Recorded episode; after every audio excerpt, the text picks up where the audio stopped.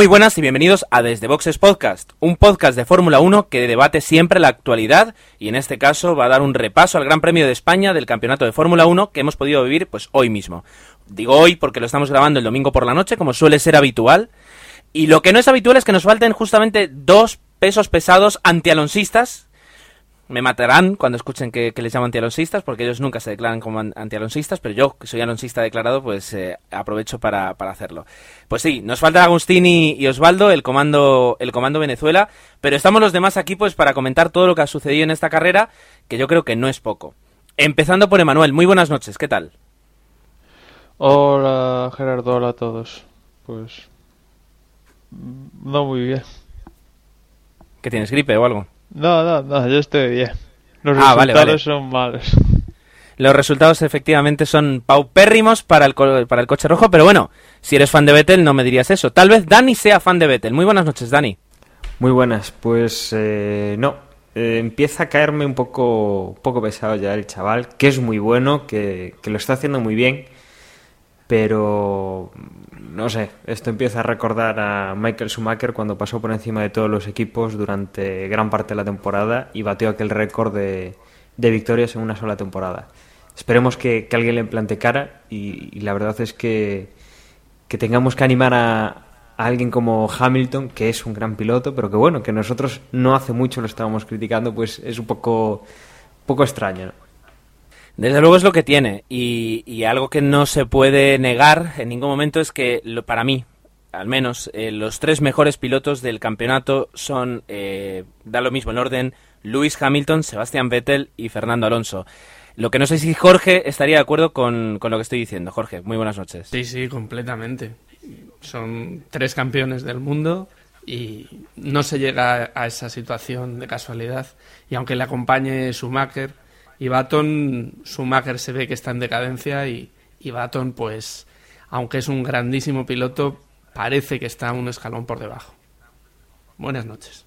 Bueno, pues tras este repaso general eh, a las impresiones que nos ha dado la, la carrera de este domingo en Barcelona, pues vamos a hacer una mini pausa y a comenzar.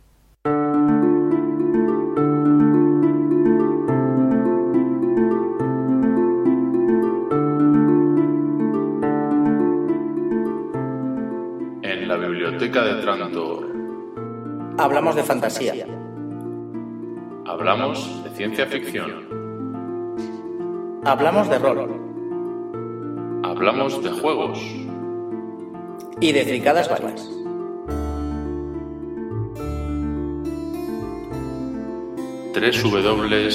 www.labibliotecadetrantor.com y también puedes encontrarnos en iTunes y en iVoox.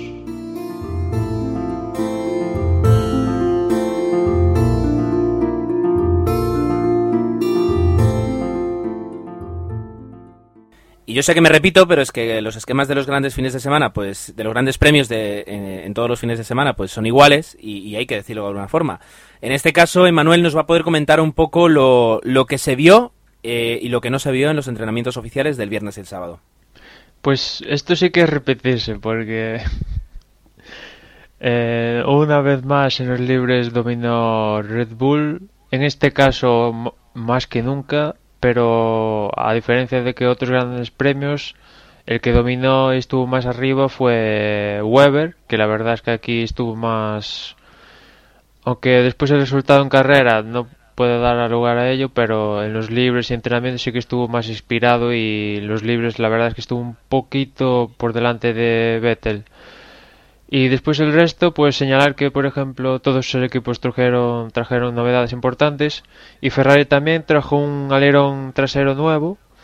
Que, ¿Por qué comento esto? Porque el jueves Charlie Whiting dio el visto bueno a este alerón, eh, Ferrari lo puso el viernes, Ferrari el viernes parecía que que al menos había acortado la diferencia con Red Bull, McLaren, pues eso, acortándola de nueve décimas, pues quizás eh, pasaría medio segundo o incluso menos.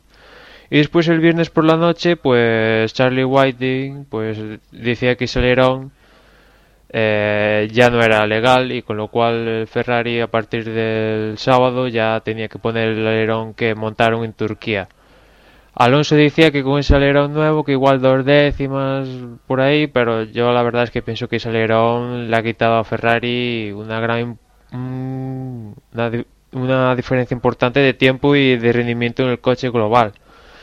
Y después, pues mmm, lo que es eh, libres así en general, pues eh, quizás es el incendio de Heifer en los libres 3 que provocó que al final no saliera en la calificación. La verdad es que un incendio estos a lo Fórmula 1, ¿no? Que una chispa y, y, a poco más que arde el coche entero.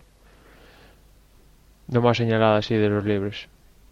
Y efectivamente, con, con, con, esa sensación tan extraña que habían dejado los libres en, en Ferrari, además de, de, que, de, que, el coche no iba bien, nos plantamos en la, en la calificación que, que Jorge nos va a, a, resumir y espero que tengas palabras especiales para un momento fantástico de la calificación. Sí, pero debíamos de comenzar con, con la Q1, como siempre, y aunque lo habitual es que se queden los, los seis de siempre acompañados de, un invitado de piedra, en esta ocasión Hayfield fue limitado porque no les dio tiempo a recuperar ese coche a Renault para ponerlo en pista y la gran sorpresa quizás fue de, de Kovalainen que saltó a la Q2 dejando a Barrichello en esta Q3.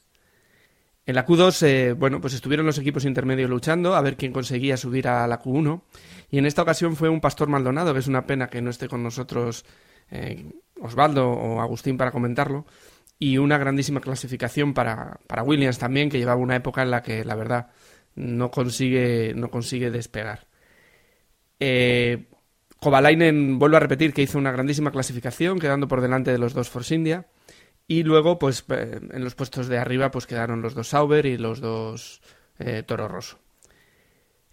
En la Q1, pues al final eh, vuelve a aplastar y vuelve a ser apabullante la, superioridad de los Red Bull. En esta ocasión, Mark Webber consigue esa primera posición por delante de su compañero y con dos décimas por delante. Detrás, ya a, a unas cuantas décimas, estaría eh, Hamilton y una grandísima clasificación que dejó sorprendidos y hizo celebrar a Ferrari de forma muy, muy animada. Alonso, que quedó a solo tres milésimas de, Hamilton. Por detrás de Alonso, con, pues Baton, Petrov y luego ya Nico Rosberg con su Mercedes, Massa, eh, Maldonado, que llegó de octava posición, perdón, de novena, y Michael Schumacher, que tuvo algún problemilla y tuvo que, que relegarse a última posición para conservar un poco neumáticos. Eh, acaba así la clasificación y lo más importante quizás sería también recordar que tanto Weber como Vettel, Hamilton y Baton conservaron un juego más de neumáticos blando que les sirvió luego para luego en carrera eh, poder correr más y estar con ese juego fresco para hacer una batalla más, más dura. Y lo que vamos a hacer ahora va a ser, y esta vez sí, eh, Dani ha, recogido, ha tomado sus notas. Eh, algún día nos tendrás que pasar un escáner de, de, esas notas, una fotografía de las notas que tomas para, para luego poder hacer esa pedazo de crónica de carrera que ya quisieran los de la sexta.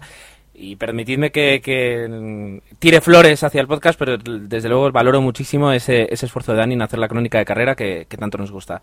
Así que Dani, con todas las bonitas palabras que te acabo de dedicar, ahora mismo lo tienes que hacer muy bien, porque si no me vas a decepcionar. no es presión, ¿eh? No es presión.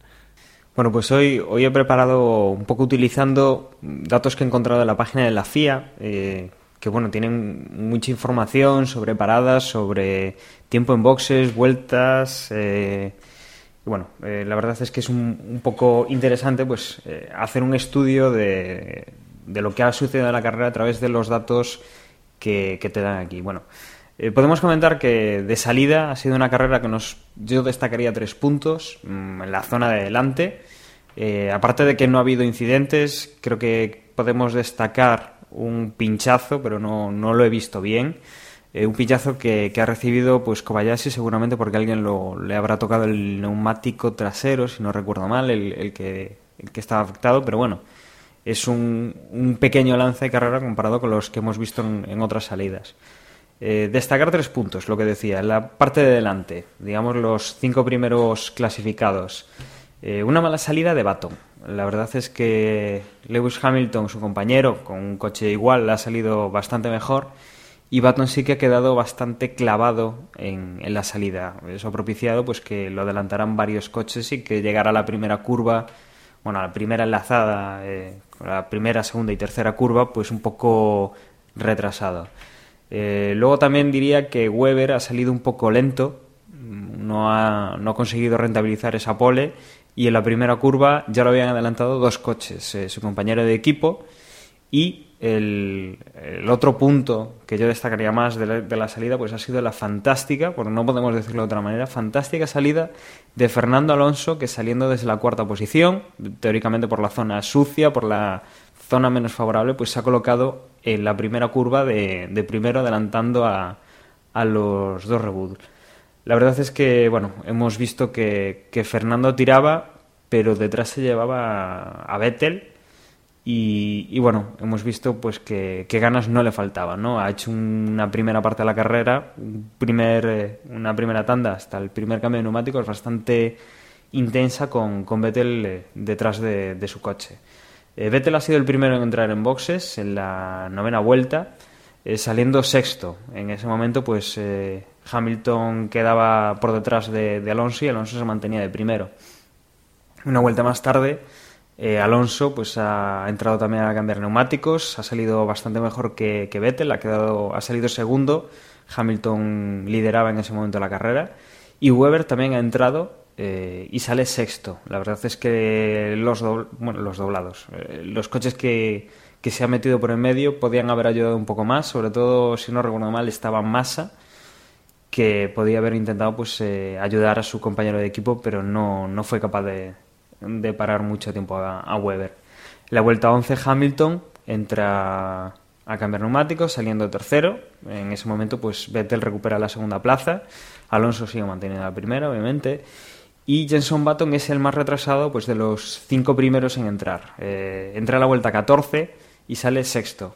Para ver un poco pues, la, la diferencia de, vueltas, eh, la vuelta 18, cuatro más tarde, Vettel ya hace su, su segundo cambio de neumáticos, esto ya empieza pues a, dar esa sensación de que Baton eh, no va con la misma estrategia que, que los otros pilotos. Eh, su compañero de equipo pues ha cambiado de neumáticos tres vueltas antes que él.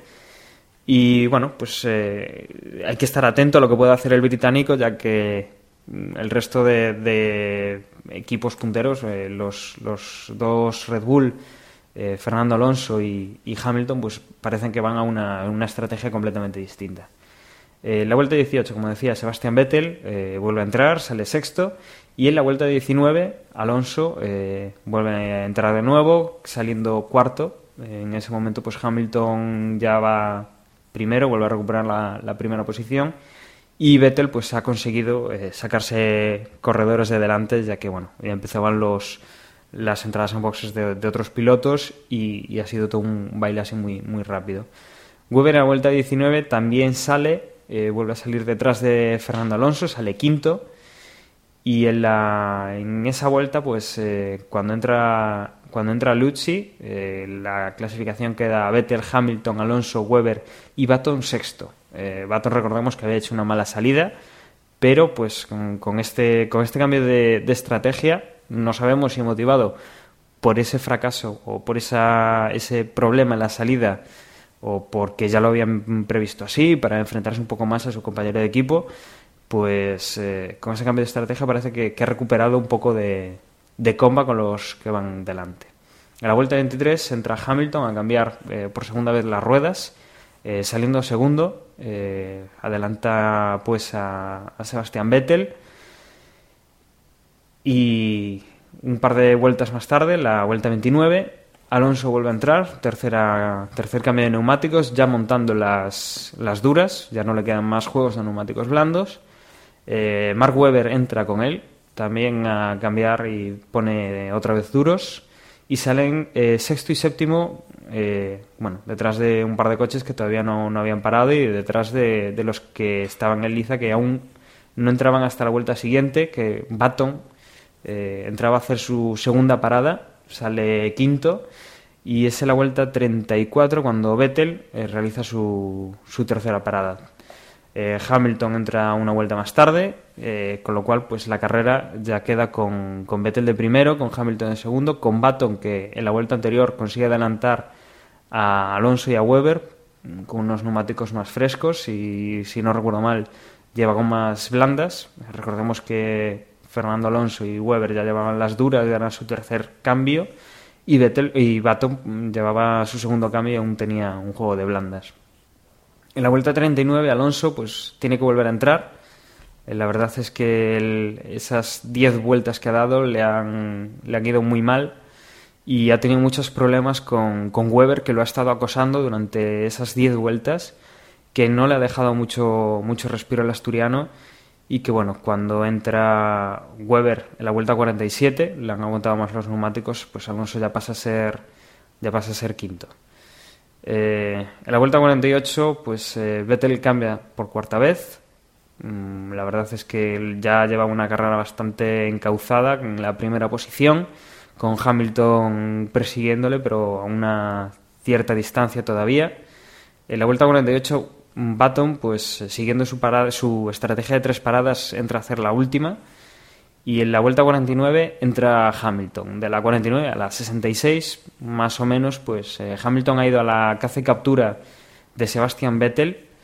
Y, bueno, pues ha estado gran parte de, la, de ese tramo, pues igual de las últimas 10 vueltas, en las últimas 8 vueltas, intentando atacar. Hemos visto cómo Vettel se defendía. Vettel que durante un rato de la carrera, tirando hacia el final, le han dicho los, los ingenieros de su equipo que no utilizara el, el KERS. Mm, seguimos viendo que es una del, uno de los grandes problemas que está teniendo el equipo Red Bull durante esta temporada, el problema del KERS, que, que no funcione, que tengan que dejar de usarlo y la verdad es que quizá la aerodinámica es su fuerte, pero el KERS pues, les está dando muchísimos quebraderos de cabeza en estas vueltas, pues eh, pudimos ver cómo, eso, Hamilton intentaba acosar a Vettel. La verdad es que lo tenían en siete, siete eh, décimas, eh, ocho décimas, cinco décimas, pero bueno, finalmente Sebastián Vettel se ha hecho con la carrera, seguido de, Lewis Hamilton y Jenson Button, pues que ya acababa pues a, a unos 35 segundos de ellos y, y Mark Webber pues a 47 segundos. Hay que destacar que a partir de aquí todos los demás pilotos pues eh, tienen una vuelta perdida como mínimo, empezando por Fernando Alonso que ha quedado quinto, eh, Michael Schumacher que ha hecho una carrera, bueno, la mejor carrera de esta temporada, el mejor resultado más bien de esta temporada, eh, ha quedado sexto Séptimo ha quedado Nico Rosberg. Eh, creo que es la primera vez que Michael Schumacher pues, queda por delante de su compañero de equipo, esta temporada por lo menos. Nick Hayfield, que, ha hecho una, una, buena carrera, saliendo desde, desde la parte de atrás de la parrilla, pues ha conseguido llegar a puntuar. Eh, Sergio Pérez, que yo creo que es uno de los que deberíamos destacar, que, que ha hecho una buena carrera, que, que ha marcado eh, unas vueltas bastante, bastante interesantes que ha hecho parciales, por ejemplo, el primer parcial de la carrera es para él, luego ya en el segundo y en el tercero pues está tercero y cuarto, si no recuerdo mal, eh, pero bueno, ha hecho una, una gran carrera y Kamui Kobayashi pues ha cerrado la, la zona de puntos con, eh, con esa décima posición y la verdad es que bueno, después de haber tenido que parar ya la segunda vuelta pues también es una, una gran actuación. Mm, un detalle que, bueno, queríamos. Eh, la semana pasada nos lo comentaba un, oyente a través del, del blog.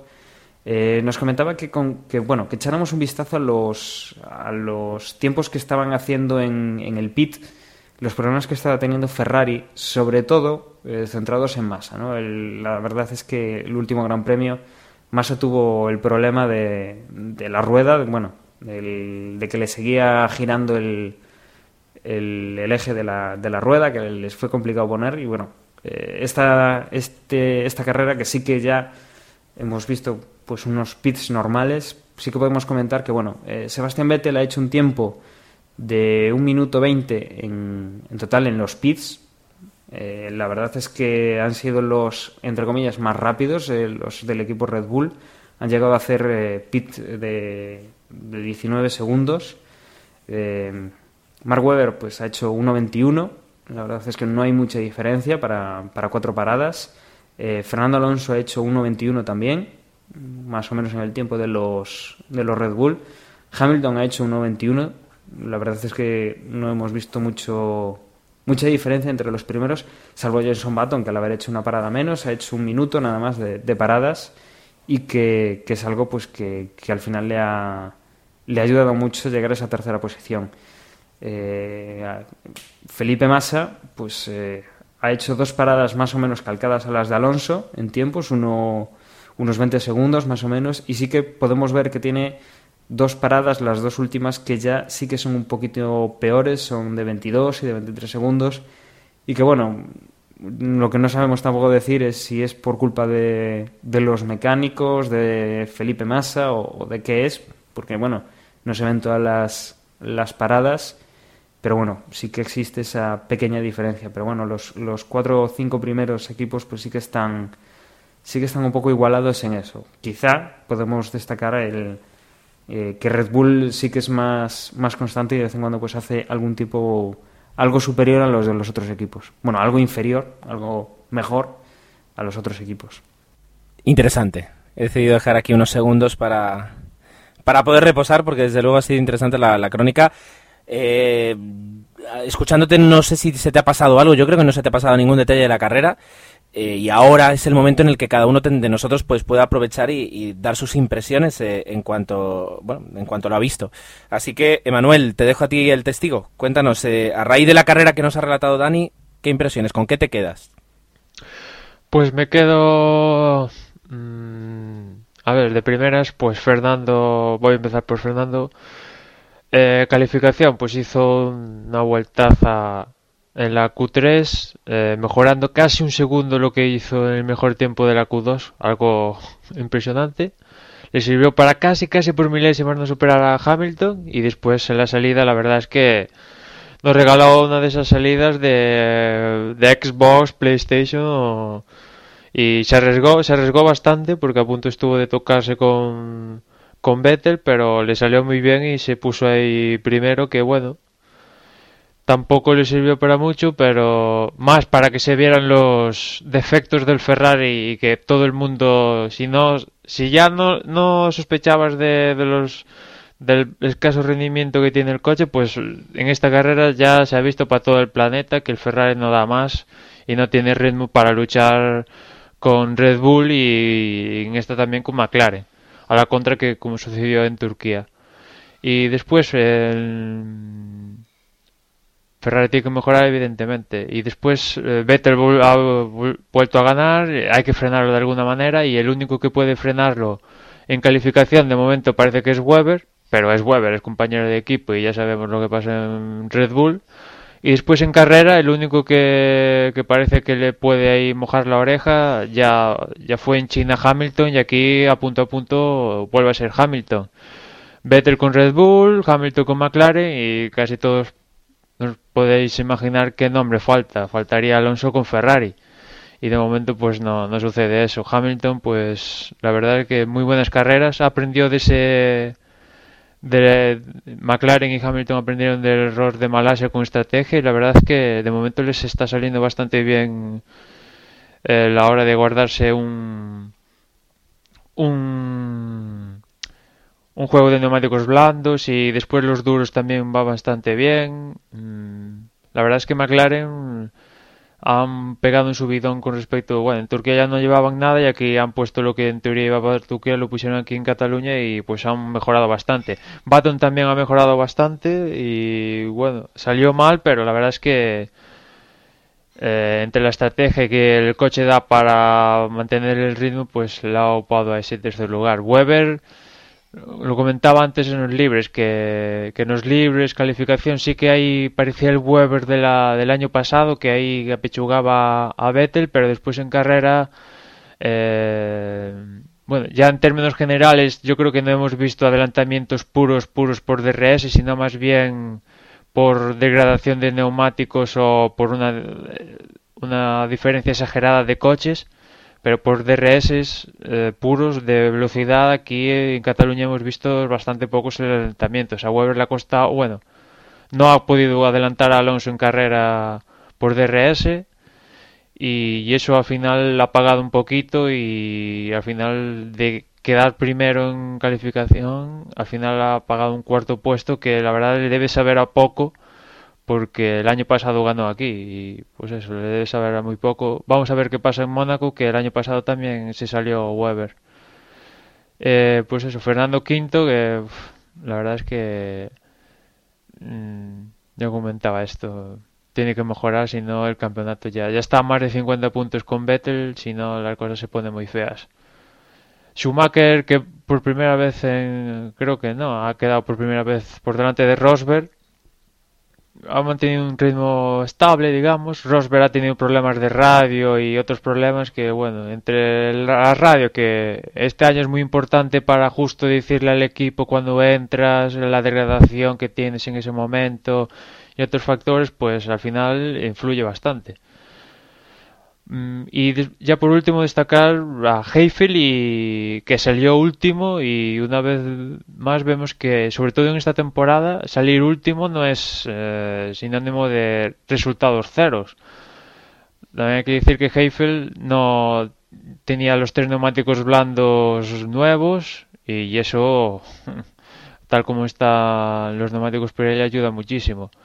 Y después Kobayashi, que tras parar en la primera carrera, eh, digo, en la, primera vuelta, mmm, conseguir puntos al final, la verdad es que muy bien Kobayashi, que ya, ya lo dije alguna vez en otro podcast, pero es que siempre, siempre saca algún puntito y esto al final de, del año se va acumulando y igual Kobayashi al final acaba con 30 30 puntos o así por estas pequeñas cosas que al final a Sauber le vienen de perlas para ahí aumentar puestos en constructores. Y Sergio Pérez que por fin consigue puntos que ya sabemos lo que pasó hasta la descalificación y por fin consigue puntos.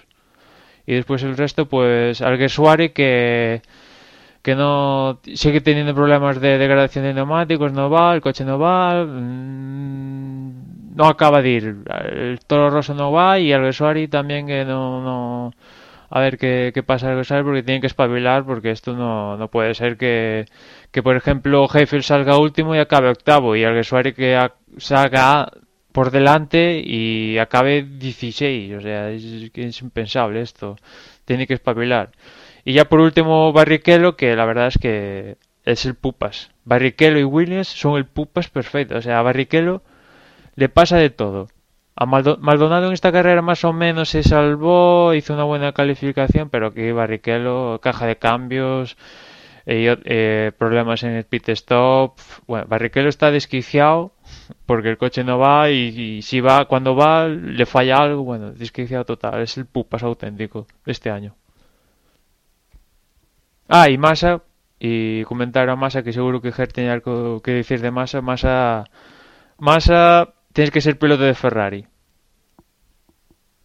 Solo digo eso. ¿Cómo, cómo, cómo? No, que de masa digo que, que tiene que ser piloto de Ferrari, porque ahora mismo no está siendo piloto de Ferrari, para mí.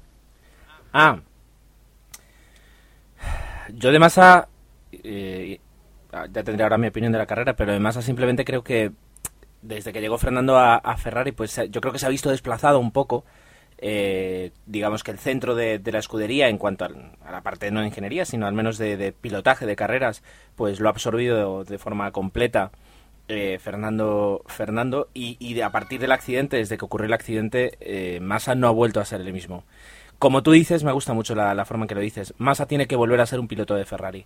No, o sea, no significa ganar, pero significa tener un, coraje y una valentía dentro y fuera de la pista, con una actitud mm, constante y no, y no de, la forma que, lo ha demostrado a veces, sino de otra forma, de, la forma que lo tiene que hacer un, piloto de Ferrari. Pero bueno, es mi opinión, por supuesto. Uh, Jorge, ¿qué nos quieres comentar de la carrera? Hombre, yo creo que con, el resumen fantástico de Dani y, el gran análisis de Manuel, nos podemos meter directamente a, a comentar este tema. Por ejemplo, tema Ferrari. Ferrari necesita coraje en su piloto Massa, pero Ferrari necesita coraje desde, desde Dominicali hasta, hasta el último que barre el box, ¿eh? porque es lamentable que, el gran éxito de Ferrari de este, de, este fin de semana haya sido un inesperado cuarto puesto ahí de Alonso rozando, rozando y una salida espectacular de un piloto. Lo demás en Ferrari es inexistente. Un equipo como Ferrari, si quiere ganar un campeonato del mundo, tiene que cambiar mucho, mucho, mucho. Yo lo veo muy mal, muy mal, muy mal. ¿Qué opinas tú, Gerardo? Pues no, yo, opino como tú, es decir, eh, ¿cómo explicarlo? Es decir, a mí ahora no me sirve que, salga Dominicali o, o Luca Cordero y Montezemolo a decir que no, que hay que ponerse las pilas y hay que empezar a trabajar.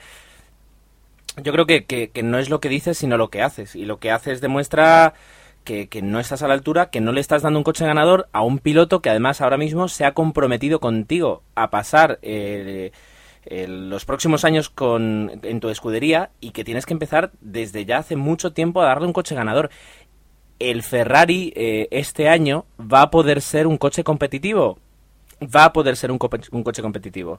Pero la diferencia entre competitivo y ganador la va a poner un piloto van a tener que confiar, como decían hoy, en la magia de Fernando para hacer cosas increíbles y, dar unos resultados que el coche no va a dar.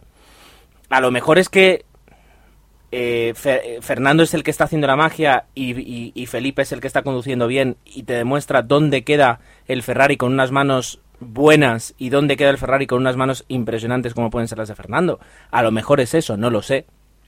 Y de todas formas, eh, a Fernando le tienen que poner un compañero que le desafíe. Y ahora mismo Felipe no es un desafío para, para Fernando.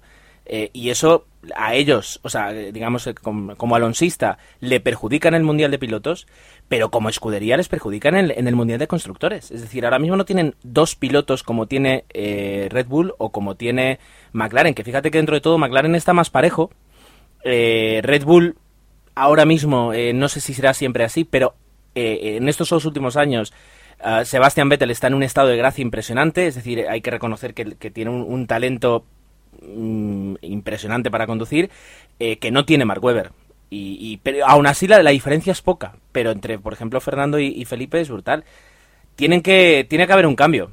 Eh, ha habido baile de nombres en, los, en, esta temporada y, eh, existen cambios internos dentro de la escudería, pero yo creo que hay que empezar a pensar en qué, es lo que está fallando y si cambias algunos jugadores y no y, el, equipo sigue jugando igual de mal, pues a lo mejor tienes que empezar a cambiar entrenadores o directivos, es decir, sea lo que sea.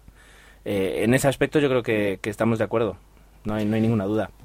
Dani, eh, a raíz de, tu crónica de carrera, ¿qué es lo que quieres destacar subjetivamente? Bueno, yo creo que, que lo hemos dicho casi todos ya. Eh, Fernando Alonso ha hecho hoy una carrera eh, qué es lo que ha podido. Eh, la verdad es que he estado viendo los tiempos y ha hecho. La verdad es que ha ido para mal, no para bien, sino para mal. Ha ido eh, clavando las vueltas. Ha hecho más o menos 1.30 en casi todas las vueltas. Cuando hay equipos, por ejemplo, McLaren sí que ha sido el, el que parece ser el más rápido a final de carrera. Ha llegado a hacer varios 1.27, bastantes 1.28, tanto con Hamilton como con Jenson Button.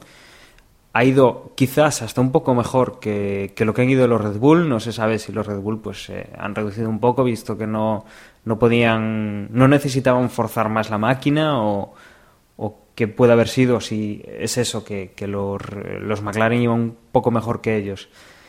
Pero eso, o sea, tenemos ese equipo que es eh, Red Bull, que lo tenemos aquí desde, no lo olvidemos, desde hace tres temporadas, esta es la tercera temporada, que están ahí arriba. Solo les ha podido hacer sombra y en las primeras carreras Brown, recordamos todo el tema del, difusor, de, de, si legal, de si ilegal, toda aquella historia que ya hemos sufrido, ya hemos tenido, ya, ya hemos eh, dado muchas vueltas a aquello. Y después de aquel primer año de pruebas, el año pasado ha sido brutal eh, por parte de Red Bull. La verdad es que este año promete ser pues, pues mucho peor, mucho peor para los otros equipos. Y este año pues yo creo que lo van a tener claro en cuanto a pilotos. Eh, Vettel es el primero, no, no les va a caber duda. Weber está pues para, para ayudar a conseguir puntos para, para campeonato. No creo que vaya a ser pues para, para intentar conseguir el título para él Eh, los McLaren están ahí detrás. Eh, quizá Hamilton sí que es un poco más regular que, que Jenson Button, que no es, no es un mal piloto, pero, pero bueno, el, Lewis Hamilton sí que eh, tiene un poquito más de, punch, ¿no? en cuanto a Ferrari, los vemos yo creo que de los más dispares, ¿no? Fernando Alonso quizá o es mucho mejor que, que o, sabe sacar esa magia del coche o realmente pues Massa pues está teniendo algún problema no mm, habría que habría que, ver al final de temporada pues cómo quedan las cosas. Eh, la verdad es que Massa no es mal piloto la verdad. Es que, ha estado ahí arriba muchos años y, y, no sé este igual es una combinación de que es el que menos talento tiene de, estos superclase que están arriba y, y es el que además tampoco tiene mejor coche pero no sé, queda, queda mucho por ver y, yo creo que es un poco la pequeña decepción, ¿no? Que, que Massa pues no pueda seguir a su compañero de equipo y no puedan intentar ir hacia arriba. Y luego pues el, resto de coches pues eh, yo creo que ya quedan casi en un, en un segundo plano, ¿no? Eh, ya se salen de, de esas quinielas y bueno, ya los, eh, los Mercedes con Rosberg o, o el Renault que, que, está yendo muy bien, pero que bueno, ya, ya juegan una segunda liga, por decirlo así yo creo que eso es lo que estamos viendo ahora, lo que hemos visto en esta carrera y lo que, pues si no van cambiando las cosas, pues seguiremos viendo a lo largo de la temporada. Una cosa que comentaba Dani ahora eh, es el tema de los difusores soplados estos y es una de las grandes ventajas que se supone que tiene el Red Bull sobre los otros que también lo tienen, pero el Red Bull a, digamos a ponerlo antes pues lo ha desarrollado más y es que para este Gran Premio de Cataluña, la FIA mandó un inscrito la semana previa diciéndole a sus equipos que, que digamos que lo limitaba. Ya sabes que cuando el piloto acelera, pues eh, esos gases que emite el escape eh, se dirigen al difusor y hace una mayor carga aerodinámica, ¿no? Pero Red Bull también mm, puso el sistema de que cuando no el piloto no está acelerando, pues también se están emitiendo gases. Y todos los equipos han empezado a copiar el sistema, mapas de motores, etcétera, etcétera. Y lo que limitaba la FIA es que eh, limitar precisamente cuando el, piloto no está acelerando y, que creo que limitaba un 10% de gases cuando no estaba, no estaba manteniendo el acelerador el, piloto. Y, de momento, pues la FIA mandó el escrito y los equipos, pues Red Bull principalmente, pues se quejaron y, al final, digamos que la cosa quedó en que a mediados de junio, tras Canadá, esto se iba a mirar en, eh, la reunión técnica que ya había prevista para ese tiempo.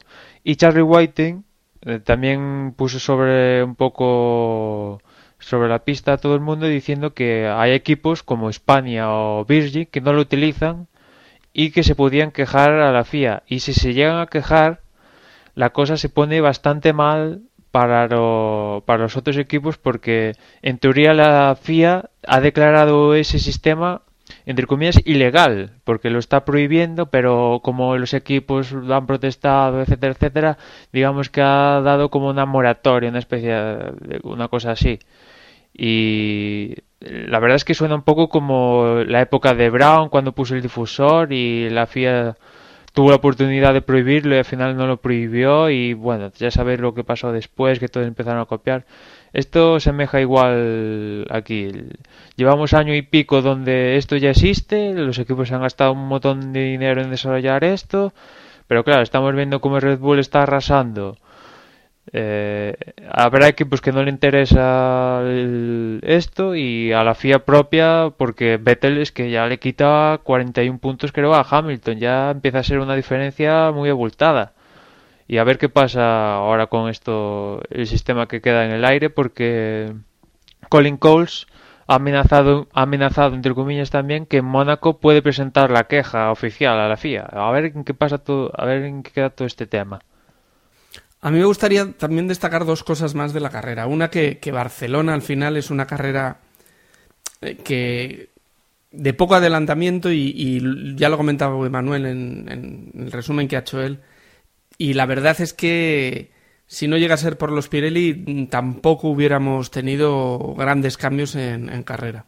Pero lo que sí que ha cambiado completamente Pirelli es ese compuesto duro y ha machacado a, a todos los equipos porque se han quejado todos, pero especialmente a Ferrari. Y Alonso ya ha dicho que, que prefiere no hablar de, de esos neumáticos para evitarse problemas. Pirelli debería de, tener compuestos distintos y está muy bien hasta ahora. Yo creo que le hemos alabado eh, el trabajo que ha hecho de, meter eh, una pequeña diferencia que, lleve a las carreras a, tener que pensarlas más y, hacer estrategias y demás. Pero creo que en este caso era muy excesiva la diferencia que había entre un neumático blando y un neumático duro. Hemos visto cuando Baton y, Fernando han, han cambiado neumáticos como tanto Hamilton como Vettel les estaban sacando más de dos segundos por vuelta, con lo cual así luego han sido las, las diferencias y una cosa es que vayan mejor, pero, pero creo que es exagerado, no sé qué pensáis vosotros. Sí, sí, totalmente exagerado. Y aparte es que Pirelli les dijo a los equipos que se introducía este compuesto porque digamos que iba a tener el rendimiento que el anterior, pero que iba a aguantar más, ya que como se quejaron de que no aguantaba, aguantaba casi lo mismo el duro que el blando, pues que aguantaba más y al final pues el rendimiento es mucho peor que el compuesto anterior y tampoco ha durado un poco más que el, que el otro, con lo cual pues que Sí, y si, te aguanta, y si te aguanta más, pero te va dos segundos más lento, ¿para qué quieres que te aguante más? Si al final vas a perder en 10 vueltas eh, un cambio. Y yo, yo os pregunto, mm, pensando en, esto de los neumáticos, eh, ahora mismo tenemos que poner pues eh, los dos tipos de neumáticos. Eh, ¿Veis que esto siga siendo normal o, o, deberíamos cambiar la norma? Porque poner un neumático que va a ser, que no va a funcionar, no me parece lo más, lo más correcto. Yo... Ah, a ver, yo siempre hago a veces aquí afirmaciones generales, pero es que después de, lo que ves, pues es lo que, lo que me pide el cuerpo, al menos a mí. Por una parte, el tema de, las ruedas es, a lo mejor es un fallo de Pirelli por introducir un compuesto que, en realidad no, no, no, digo que no ha servido para nada, pero que no ha mejorado el espectáculo, sino podríamos decir lo contrario. Eh, pero fallo grande de las escuderías porque ahora las escuderías se quejan de lo que les ha traído Pirelli cuando Pirelli lo que les ha traído es lo que pidieron las escuderías de alguna forma. Y por otra parte, eh, un palo a, la FIA, a la FOM, mejor dicho, a la FOM, porque el, otro día una declaración de Niki Lauda diciendo que, el, tema de las de tres y cuatro paradas que perjudica el deporte porque los espectadores que están en casa llega un momento en que no se sabe la, la posición real de carrera y es algo que ocurre, es decir, o estás muy atento o, o no o, tienes que estar constantemente concentrado en eso para, para hacer cálculos para saber que ahora mismo esa posición es real que cuando salga y en las retransmisiones deportivas en televisión no se ha hecho nada y que nadie me diga que, que, visualmente no se pueden crear gráficos para, para, ayudar a eso para que los espectadores tengamos una forma de poder seguir las carreras con, con, tres y hasta cuatro cambios de, de neumático por vuelta. Que eso es, perdón por carrera que eso es una barbaridad por otra parte, eh, eh, se está llevando al extremo el tema de eh, neumáticos blandos, duros, diferencias de compuestos, obligatoriedad de, poner unos o de poner otros, y ahí sí que apoyo un poco lo que decía el otro día Luca Cordero de Montezemolo, diciendo que, que, que, esta es la Fórmula 1 no le gustaba a Ferrari, que lo que tiene que ser es una Fórmula 1 donde, donde el coche puro, el desarrollo del coche puro, y no tanto de la, de la aerodinámica, sino a veces también de la mecánica, pues sea el verdadero espectáculo. Y ahora mismo, es decir, eh, se hacen muchos artificios. Eh, el DRS, por ejemplo, es un artificio que por suerte sí es verdad, está funcionando y, ayudando, pero es que es una, un parche porque en las carreras de Fórmula 1 no había adelantamientos. Eh, yo creo que se tiene que, buscar un poquito el espectáculo puro de las carreras y, y tanto juego con los neumáticos no lo beneficia. La verdad es que es un tema Sí, también estoy contigo, Gerardo, que al final los equipos tienen que tragar con lo que piden a Pirelli y Pirelli también hay que decir que está un poco o sea, le está sirviendo un poco de experimento todo esto porque llevaba no sé cuántos años sin sin entrar en Fórmula 1 y también está un poco aprendiendo ellos paso a paso. También hay que decir que Pirelli tiene bajo la manga alguna propuesta interesante a ver si sale bien, como por ejemplo que haya un compuesto específico de, para calificación, y quitarse eso de que los de clasificación sirvan para carrera. Yo creo que puede ser una buena idea un neumático específico para la clasificación que es súper blando, como lo quieras llamar, y después para la carrera otro asunto que, que yo eso de que haya que tener dos compuestos obligatorios ya a mí me parece bien. Igual hay un equipo como Ferrari que un compuesto le vaya mal, pues oye, pues le va mal, pero resulta que igual el blando le va mil veces mejor, pues puede ser. Es una ventaja que tienes tu coche o un, un error de diseño o lo que tú quieras. Y otra cosa, ya aprovechando pues que, que presenté esa, esa pregunta. Eh, este fin de semana quien tuvo problemas fue Nick Heifel, se le quemó el coche y bueno, no pudo correr porque no fueron capaces de montar sobre el segundo chasis pues todo el coche. Comentaban en la, en la sexta, la cadena que, retransmite aquí en España, Pedro de la Rosa y lo comentaba también Margené, que no como hace mucho tiempo que tenían el, el, el segundo el tercer coche, vamos, el, de reserva por si pasaba algo. Ahora lo que tienen los equipos son eh, los dos coches completos, más luego, bueno, las piezas de recambio que, puedan necesitar, eh, los alerones delanteros y todo eso. Y luego tienen un tercer chasis, un coche, entre comillas, para poder montarle todas las piezas de repuesto, pero que ese chasis, por ejemplo, no tiene no tiene el cableado, que era lo que decían que, más se tarda en, en poner un coche. Es decir, Casos como el de Nick Fake Hayfield, que, tiene un problema en los terceros libres y que no puede correr la clasificación porque no da tiempo a montar un coche. O el de Fernando Alonso el año pasado de Mónaco, que estrelló el coche en la tercera, en la tercera tanda de entrenamientos y que tampoco fueron capaces de montar un, coche para, clasificar. Eh, ellos decían que, parece ser que ya se ha pedido el, poder tener medianamente preparado o, o no tan vacío ese, ese chasis por si acaso pues pasan una cosa de estas. Yo, en principio, pues sí que veo sí que veo con sentido lo que, lo que estaban comentando y que, y que se tenga el coche pues un poco preparado para estos casos. No sé qué os puede parecer a vosotros. Sí, lo que pasa es que hace tiempo que el muleto no... Yo, no sé, también creo que tienen un problema. Yo recuerdo cuando estaba el muleto en, en los boxes, funcionaba de, de, tal manera que estaba dentro, o sea, realmente había tres coches en cada garaje.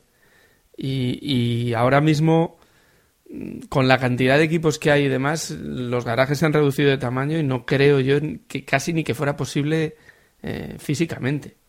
Y además otra cosa que no daría tiempo, o sea, em, haría falta más mecánicos, porque ahora mismo tienen muy poco tiempo libre los mecánicos en los grandes premios y el tener o sea, premontado ya un coche significa eh, eso, más tiempo para montarlo y luego volverlo a desmontar.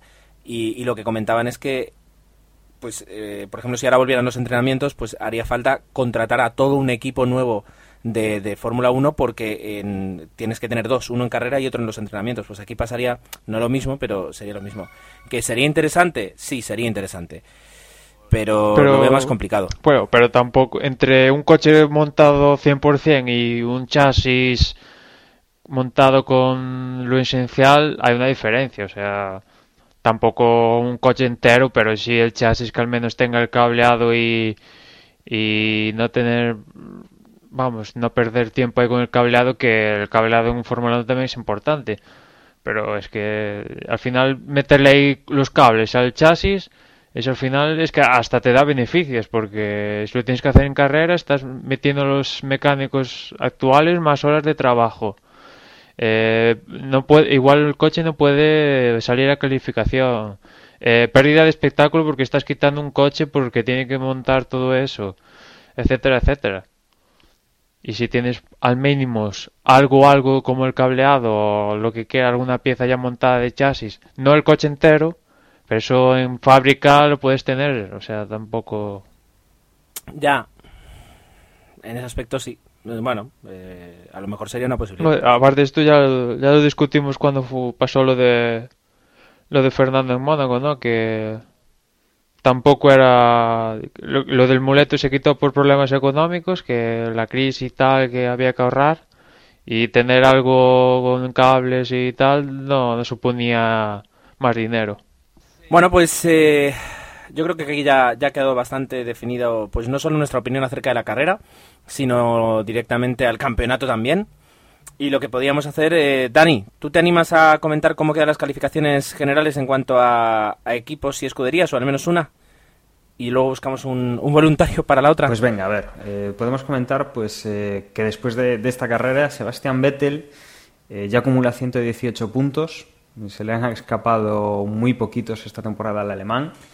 Lewis Hamilton es el que le sigue con 77 puntos, después vendría Mark Webber con 67 Jenson Button con 61, eh, Fernando Alonso con 51 y ya un poquito más descolgado iría sexto Nico Rosberg con 26, Nick Heifel con 25, Felipe Massa con 24, Petrov con 21 y Schumacher con 14. A partir de ahí, pues Kamui Kobayashi 10, Buemi 6, Sutil 2, Sergio Pérez 2 y Paul Resta, que es el último que, tiene puntuación, que es el decimoquinto con otros dos puntitos.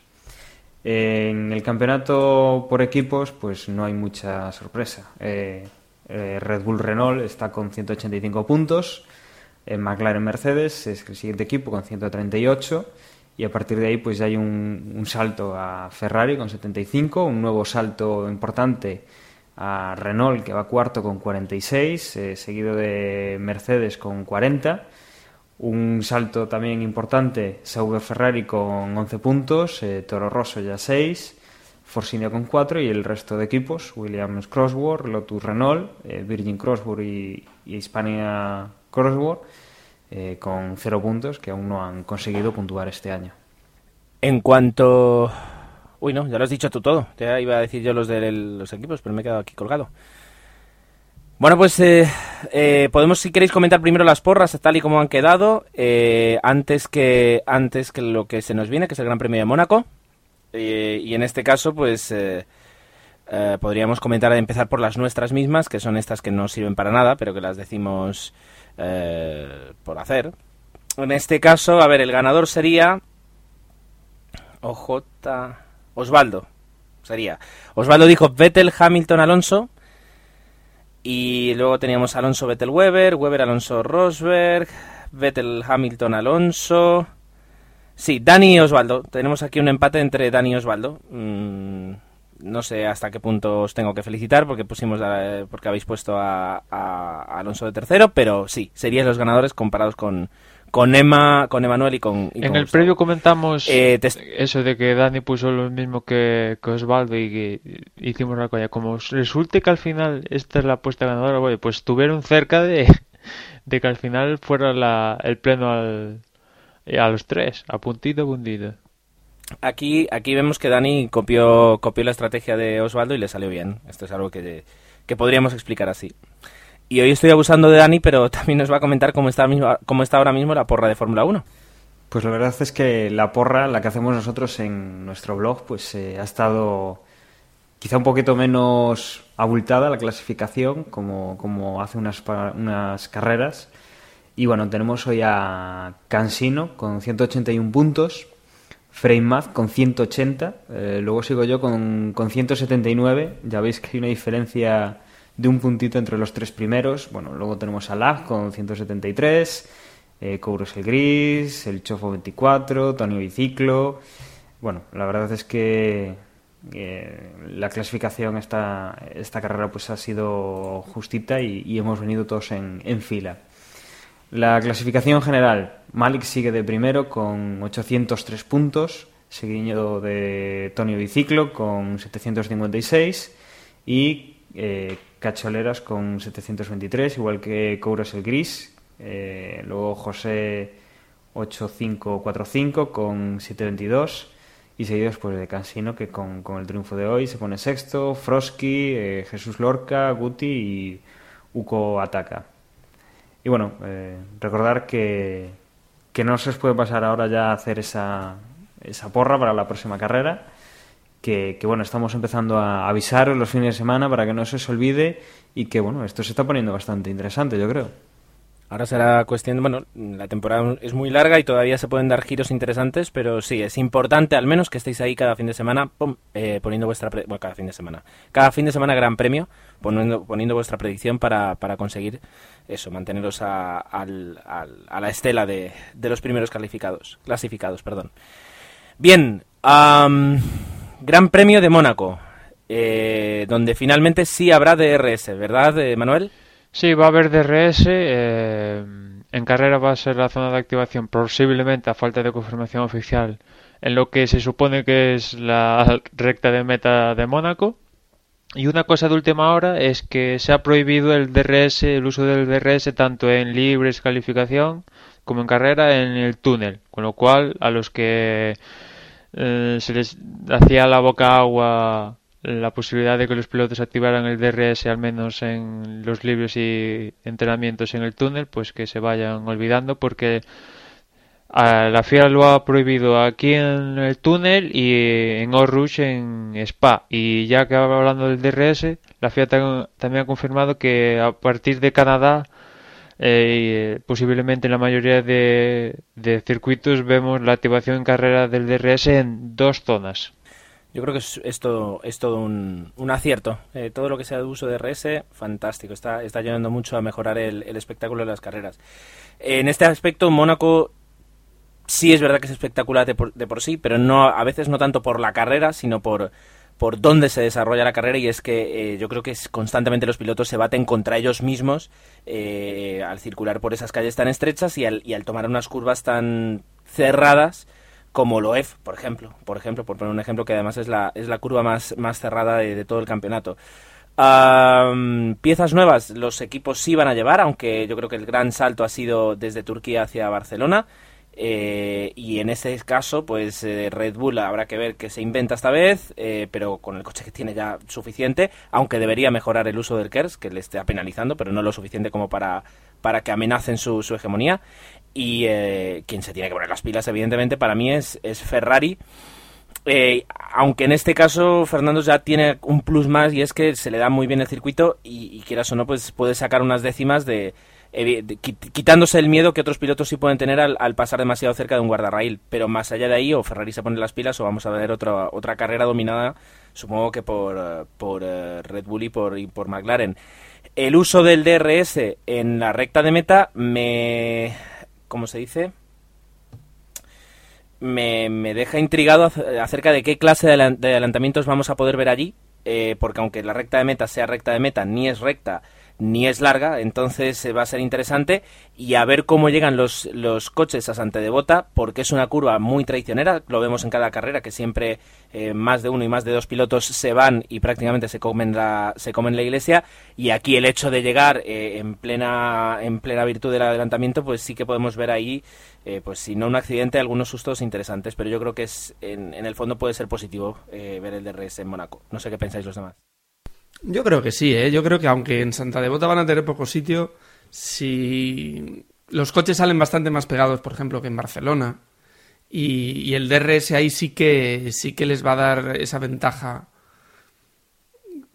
que, que, necesitan para adelantar. Puede ser interesante. Lo que, lo que probablemente veamos sea safety car y más de uno. Eso parece que en, en Mónaco es habitual y, y que el tema del DRS y el tema de los adelantamientos va a ayudar. Sí, un coche de seguridad que aún no hemos visto en, Fórmula 1 este año. Sí, sí, curioso. Es curioso eso, ¿eh? Y bueno, Mónaco, pues comentamos los horarios que cambia un poquito la cosa como suele ser tradicional en Mónaco, porque los primeros libres son el jueves, recordarlo esto, o sea, dentro de escasos días ya están los coches otra vez en pista. El jueves tenemos que los primeros libres son a las 10 de la mañana y los libres 2 a las 2 de la tarde. Y después ya el, sábado en horario normal eh, los libres 3 son a las 11 y la clasificación a las 2 de la tarde. Y la carrera el domingo a las 2 de la tarde también. Pero recordad que si queréis ver los libres, los primeros es el jueves, como es tradicional en Mónaco. Muy bien, pues entonces eh, yo creo que por, eh, por, mi parte podemos ir cerrando ya lo que ha sido este programa, interesante, eh, largo diría yo, pero bueno, que teníamos muchísimas cosas que discutir, tanto el Gran Premio de España como ya preparar este Gran Premio de Mónaco, y donde además el Gran Premio ha dado bastante para que, para que comencemos a, a, bueno, a hablar de lo que es el, el centro de la temporada, el momento decisivo de, las escuderías, que a este paso pues parece un, camino de rosas para, los chicos de Red Bull. Pues por mi parte nada más, nos vemos en breve en lo que será ya el Gran Premio, bueno, la, crónica de carrera del Gran Premio de Mónaco. Y recordaros que mm, si nos queréis seguir por Facebook podéis hacerlo a través de la página es facebook.com barra desde boxes y también si queréis hacerlo a través de Twitter pues twitter.com barra desde boxes y tanto en Facebook como en Twitter ahí podéis estar un poco pendientes de lo que va sucediendo en la Fórmula 1. Y nada, a ver qué, qué sucede en Mónaco y nada, nos escuchamos en la próxima carrera. Y para lo que queráis, recordar la web desde boxespodcast.com y ahí en el apartado porra, no os olvidéis, esta semana hay que apurar porque no tenemos 15 días, sino solamente una semana y que antes de la clasificación del sábado a las 2 de la tarde tienen que estar hechas las apuestas. Hasta la semana que viene. Y si nos queréis mandar alguna crítica constructiva, por lo menos, que, nos gustan, eh, que aunque nos, nos digáis que algo hacemos mal, que sea en tono constructivo, cómo lo podemos mejorar, lo podéis hacer en desde boxespodcast.gmail.com. En ese correo pues recibiremos vuestras recomendaciones, quejas, eh, críticas constructivas y, todo lo que nos queréis mandar. Si queréis mandar también un audio correo, pues ahí podéis hacerlo.